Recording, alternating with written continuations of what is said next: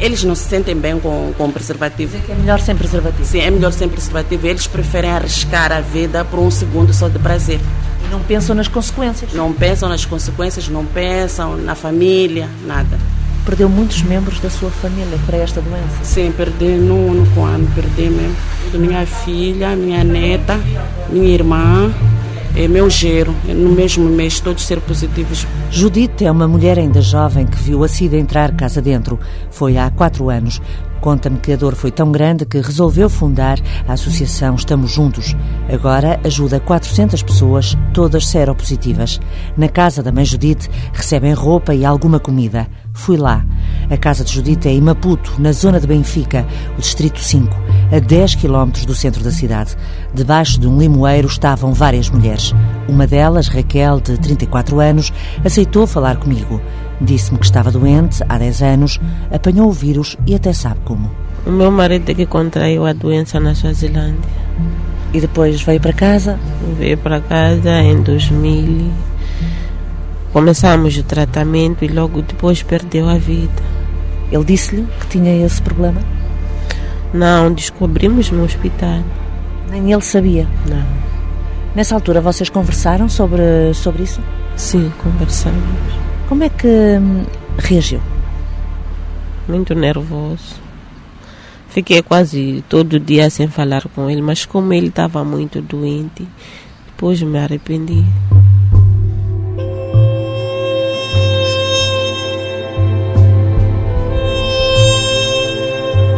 Em Moçambique, o HIV-Sida anda de braço dado com o comportamento sexual. Relações ocasionais, muitas, múltiplos parceiros, tanto eles como elas, sem qualquer proteção. O povo diz que é o diabo no corpo. Os especialistas, a contragosto, acabam por admitir que há uma promiscuidade sexual. Neste ponto do mundo, o sexo está bem vivo. Mas isso tem um preço. Moçambique está entre os 10 países mais afetados do mundo em matéria de HIV-Sida. 15% dos 21 milhões de moçambicanos estão afetados, ou seja, são 3 milhões e meio de pessoas. Olhando o mapa, a distribuição da doença varia. No sul, junto às fronteiras com África do Sul e Suazilândia, a percentagem atinge os 26%. No centro, os 20%, o norte fica-se pelos 9%. São percentagens relativas baseadas nos testes de HIV já realizados, porque por aqui sabe-se que a maior parte da população nunca foi testada e, por isso, as estatísticas podem pecar por defeito.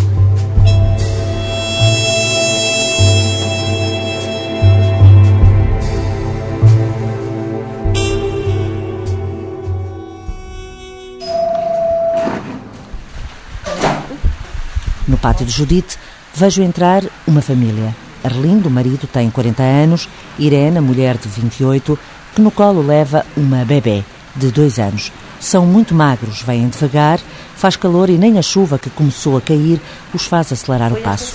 Abrigam-se na garagem, falo com eles e fico a saber que os três são seropositivos.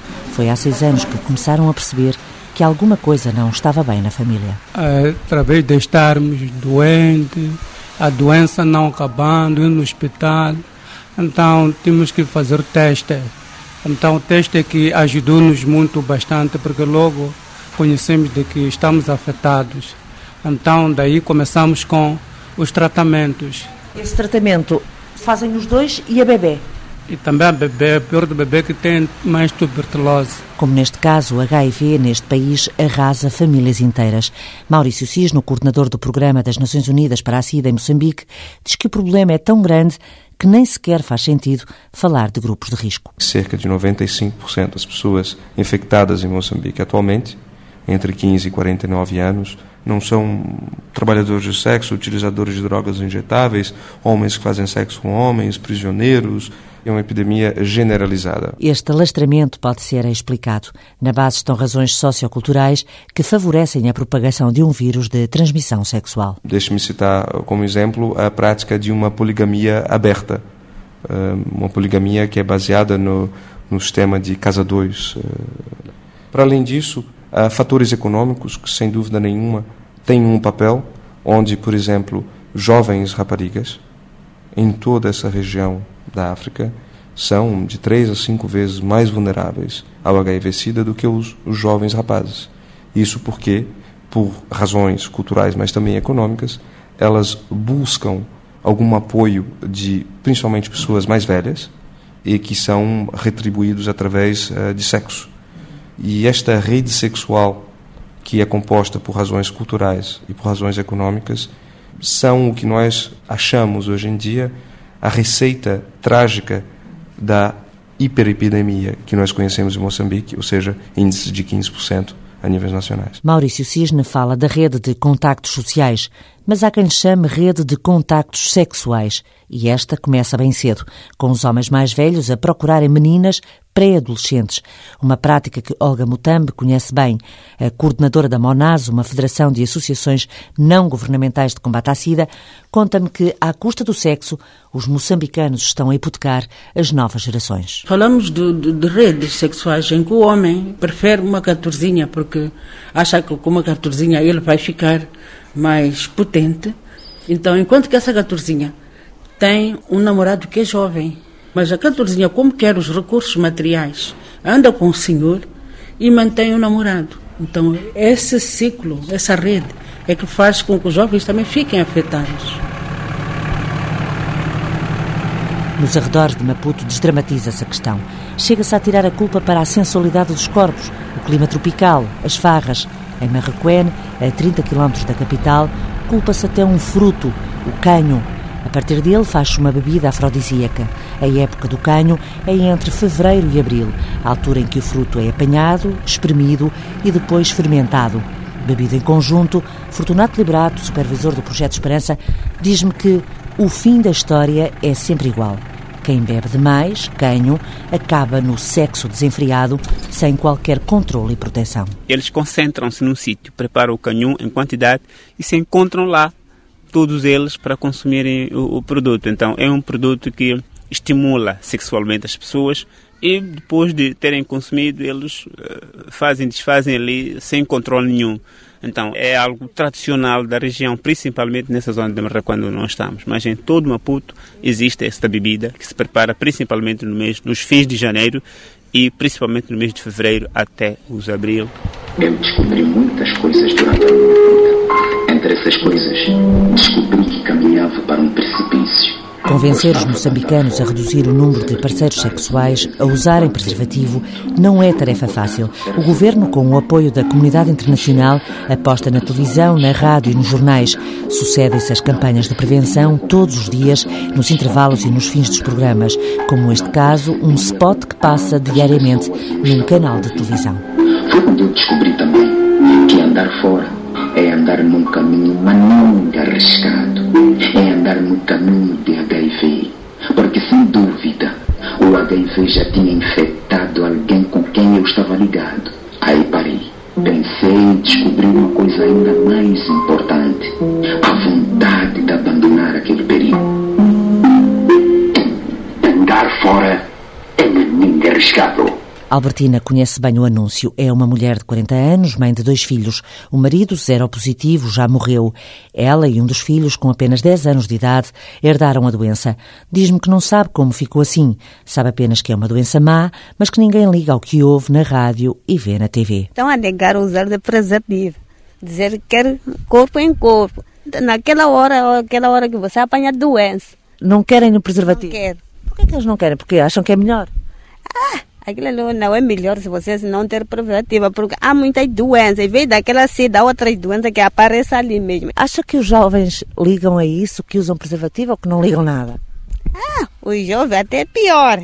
Outros querem, outros não querem também os jovens. Se é pior, jovem, quer que você dizer, meu filho, você utiliza isso, você dizer, mamãe, é para que isso aqui?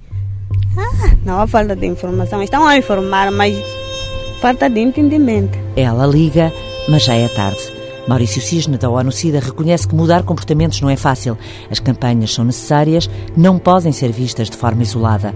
Elas fazem parte de uma estratégia para combater o HIV-SIDA. Várias campanhas de comunicação, de mudança de comportamento estão uh, sendo colocadas uh, no ar, em rádios comunitárias, em jornais, em televisões. Há também a disponibilização ou massificação dos preservativos, tanto masculino como feminino. Nós temos hoje em dia cerca de 60 a 70 milhões de preservativos sendo distribuídos em Moçambique. Anualmente. Uma estratégia que levou as Nações Unidas a investir só no ano passado 200 milhões de dólares no combate à SIDA em Moçambique, uma verba que as organizações não governamentais dizem que podia ser melhor aplicada, sobretudo nas zonas mais desfavorecidas, o campo. Essas estratégias não são aplicadas no terreno. Olha-se mais para grandes estratégias, para mudança de estratégias, para desenho de estratégias, mas no fim é difícil aplicar no terreno. Porque depois vai-se para o terreno e vê-se as pessoas com muitas dificuldades. No terreno as pessoas continuam com dificuldades. Porque eu não falo só da cidade de Maputo, eu falo quando vai-se para a zona rural, lá ainda há muitas dificuldades. Nós capacitamos associações, por exemplo, na área de prevenção, mas que depois não tem uma conclusão, não tem, porque as pessoas podem até querer fazer o teste, mas depois na, na tal zona não há um, um ATS, não há uma unidade sanitária. É difícil. É muito difícil porque tem que andar longas distâncias para fazer o tratamento, não há sítio para fazer o teste, muitas das vezes não tem preservativo. Então eu acho que tinha que haver um equilíbrio entre as estratégias que são desenhadas e a aplicação no terreno. Uma pessoa que tenha esse problema, que viva não em Maputo, que viva no meio rural, Quais são as dificuldades que essa pessoa, para além de não ter emprego, não é? Há uma série de dificuldades. O que é que, e está doente, como é que será a vida dessa pessoa? Essa pessoa tem que andar 12 quilómetros, muitas vezes 12, 15, 20 quilómetros, 25, à procura de uma unidade sanitária para poder fazer o tratamento. Mas também existem algumas associações que estão no terreno a fazer cuidados domiciliários, que têm dado pronto-socorro. Isso há nessas zonas onde falo, em zonas rurais, há associações lá que estão capacitadas, em que algumas organizações internacionais parceiras é, têm dado apoio para que associações trabalhem no terreno fazendo cuidados domiciliários. Há essa alternativa, mas é difícil cobrir todo este país. Porque é um país grande, não é? É um país muito grande. A Oda dedica-se a este assunto há quanto tempo? Bem, eu estou trabalhando na área de desenvolvimento há 15 anos, mas passei por várias áreas. Estive na área de educação, segurança alimentar e há cerca de seis anos que estou na área de, da HIV-Sida. Que balanço é que faz? Mudou muito nestes seis anos o combate à SIDA? Bem, mudar, posso dizer que há algumas mudanças, porque as pessoas já vão, sozinhas vão fazer o teste. Antes era difícil uh, haver uma, uma jornada e as pessoas formarem bicha para fazer o teste. Agora nós começamos a notar quando organizamos essas nossas jornadas de saúde, de acesso universal, onde nós divulgamos os serviços que existem contra a SIDA, porque é um dos papéis da, da Monaso, é divulgar os serviços contra a SIDA, e a, a comunidade já vai, forma bicha para fazer o teste. Também apareceram muitas associações nessa área de, de, de, combate ao SIDA que se esforçam para fazer algum trabalho, com meios ou sem meios. Apesar das falhas, o investimento no combate à SIDA em Moçambique não é negado por nenhum organismo, seja oficial ou não.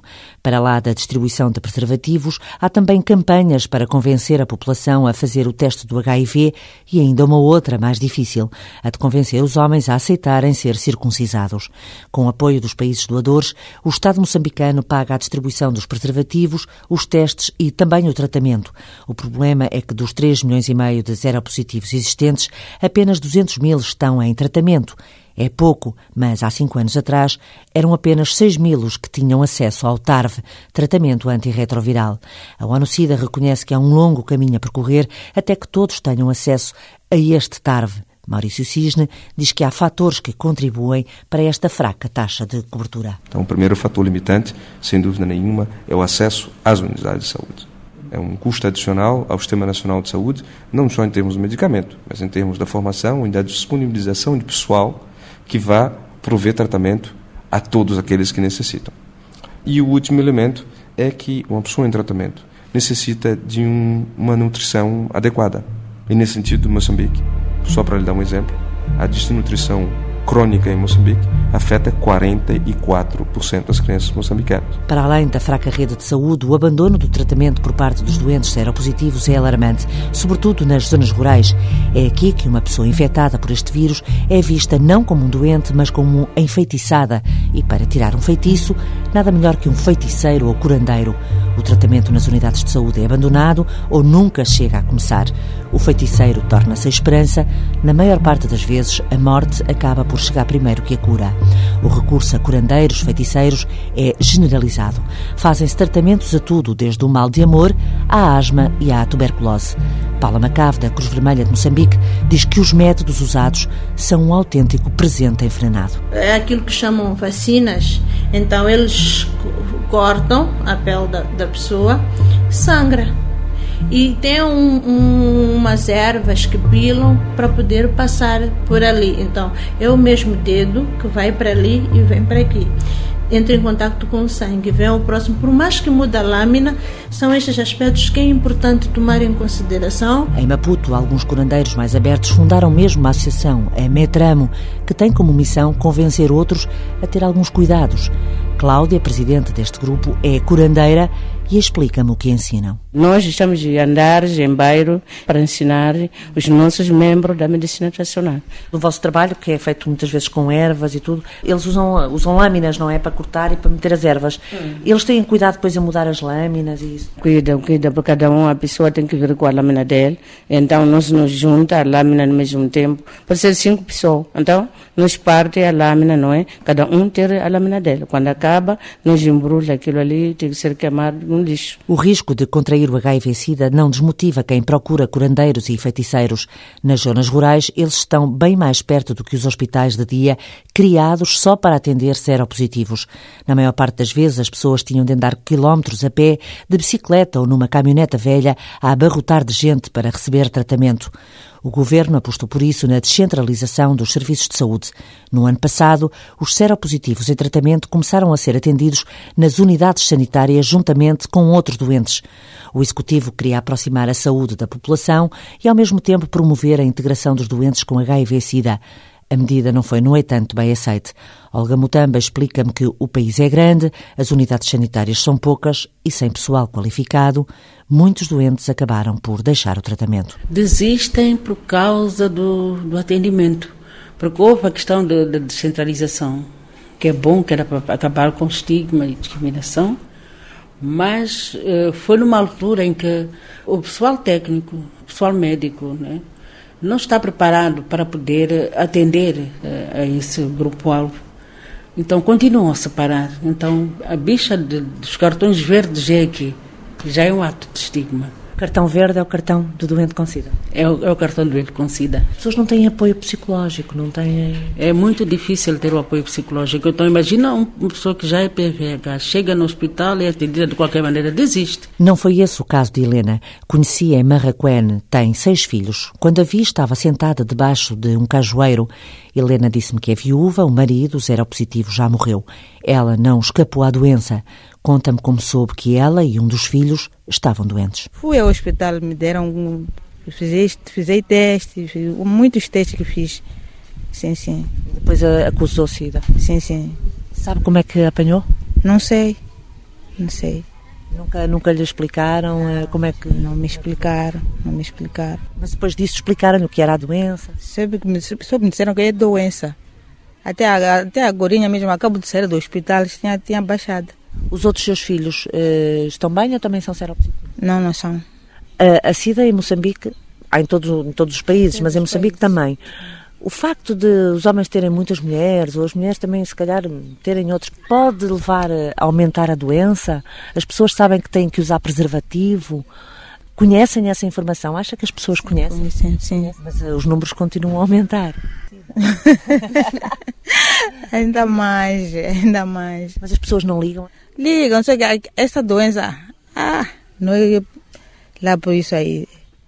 É uma doença que está assim em vão. Eu não confirmo que mesmo, mesmo é assim mesmo. Ah, não. Então, para si é o quê? As pessoas apanham porque apanham? Não... Apanham, sim, sim, senhor. Porque mesmo as crianças, assim. Há outros que apanham essa doença, a mãe, o pai não tem essa doença, mas a criança tem. Mas a mãe tem que ter também, ou o pai. Sim, às vezes o pai tem, a mãe não tem. E passa para a criança? Passa para a criança. Às vezes a criança tem, o pai não tem, a mãe não tem. Ou seja, os adultos tinham que ter mais cuidado, até usar mais preservativo, se calhar não ter tantas mulheres, ou acha que isso não tem nada a ver com esta doença? É preciso ter, ter cuidado. Hum, é preciso ter cuidado, andar muito com tantas mulheres, com tantos homens utilizar isso aí mesmo de preservativo. Sim, sim. E as pessoas não. Ah, não. As pessoas não, não entendem mesmo. Doente, sem emprego, Helena vive numa casa de chapa. Come milho, batata doce, mandioca e amendoim. O filho, Vasco, que também é zero positivo, é magrinho. Tem mãos e pés pequeninos, todo ele é miudinho. Anda na primeira classe e passa os dias no Projeto Esperança, a 30 quilómetros de Maputo. Ele e 243 outros órfãos de pai, de mãe ou de ambos. Este centro tem o apoio dos padrinhos de Portugal. Cada criança é afilhada de alguém que vive em Portugal, um padrinho que envia mensalmente entre 20 e 25 euros destinados à compra de alimentos, roupa, material escolar e medicamentos, proporcionando assim a cada afilhado uma vida melhor. Foi, aliás, o Projeto Esperança que levou Vasco e todos os meninos e meninas do centro a realizarem o teste de HIV. Alguns dos exames revelaram-se positivos. Todas as crianças estão já em tratamento. Fortunato Liberato, supervisor do projeto, diz que o dinheiro que recebem dos padrinhos é fundamental, sobretudo para os meninos com HIV aguentarem os tratamentos. As nossas crianças são bem nutridas, porque graças a essa organização Padrinho de Portugal, eles trazem, compram-se alimentos mesmo de eles têm um pequeno almoço, têm o almoço, têm o lanche. Então eles comem normalmente e tem uma intercalação de, de comidas, temos comidas tradicionais, temos de hortas, temos a carne, temos frangos, temos o peixe, então eles alimentam-se normalmente. Para os que pouco ou nada têm de comer, os dois comprimidos que têm de tomar de manhã e à noite tornam-se um martírio, como no caso de Raquel. Falo com ela no quintal de Judite. Tem pouco à vontade e, além disso, está fraca. É a Judite que me conta a sua história. Esta criança, por exemplo, que está aqui, fiz tratamento a ela, conhecia ela com gravidez de três meses, ela só vivia a comer limão. Então ela ficou fraca, procurou por mim, descobri que ela estava grávida comecei a cuidar do filho dela até dar o parto do bebê, hoje está aqui. Então tem aquele bebê que está lá fora. Eu conheci aquele bebê com um ano a pesar 4 quilos. Então todos os dias, desde novembro, está aqui em casa. Agora está a pesar 6 quilos e 200. Eu tenho ajudado nesse sentido e tem pessoas de boa fé que nos ajudam. Tem um suplemento alimentar eh, de PAP, que é um português chamado Titus. A esposa chama-se Maria Augusta que nos ajuda nesse suplemento alimentar. Então, em homenagem dele, nós demos o nome a essa criança, o nome dele. Para além de Tito, Raquel tem mais dois filhos. O marido abandonou-a, a mulher de 32 anos ficou completamente só, sem emprego, sem saúde, afastada pela família e vizinhos. Foi assim que Judita encontrou. Ela foi muito discriminada. Quando as pessoas souberam que ela estava doente, à noite colavam panfletos em frente à casa dela, diziam que viviam ser positivos nessa casa e viviam, porque eles estavam todos magrinhos e diziam que viviam pessoas ossadas. Então, quando eu soube dessa situação, comecei a sensibilizar. As mulheres íamos lá, visitávamos, começamos a dar alimentação, começamos a dar roupa. Então foi assim que nós ganhamos confiança com os vizinhos, porque nem iam lá, nem lhe cumprimentavam, nem o lume não lhe davam, nem água não lhe davam, ela podia ficar doente. Mas quando nós começamos a sensibilizar de um modo nosso, né? Deixaram de discriminar, mas existe muita discriminação.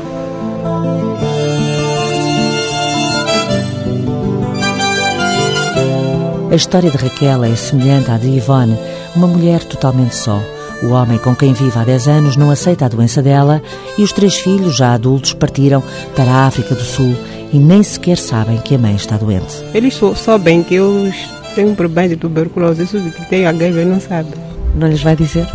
Não sei mais tarde, quando forem grandes. Já são grandes? Já são grandes, senão vão ficar desesperados. Mais vale não dizer para já nada. Ah, nada não vou dizer. E o seu marido sabe? Ele sabe porque ele é que ia no hospital. Foi dito com os médicos. E ele apoiou-a quando estava doente ou reagiu mal por estar assim com essa doença? Reagiu mal. Só quem que me ajudava para eu poder comer é uma igreja e salvação. E também depois quando conheci a mãe Judite. Elas é que ajudaram a igreja e a mãe Judite? Hum. E ele não? Não. Mas não a mandou embora? Ou mandou? Ele tinha me mandado embora, mas a minha família diz que você tem que ficar aí até ficar escurada, porque você apanhaste doença em casa dele. E ele? Aceitou? Vive com ele ou não? Fico, mas um esforço meu, vais lhe esforçar, não é com a vontade dele. Em matéria de HIV-Sida, Moçambique vive um dia de cada vez. Doentes, organizações não governamentais, governo e comunidade internacional sabem que, por mais medidas que se tomem no terreno, o combate à doença tem de passar por uma mudança de mentalidade. Uma missão muito mais difícil de alcançar.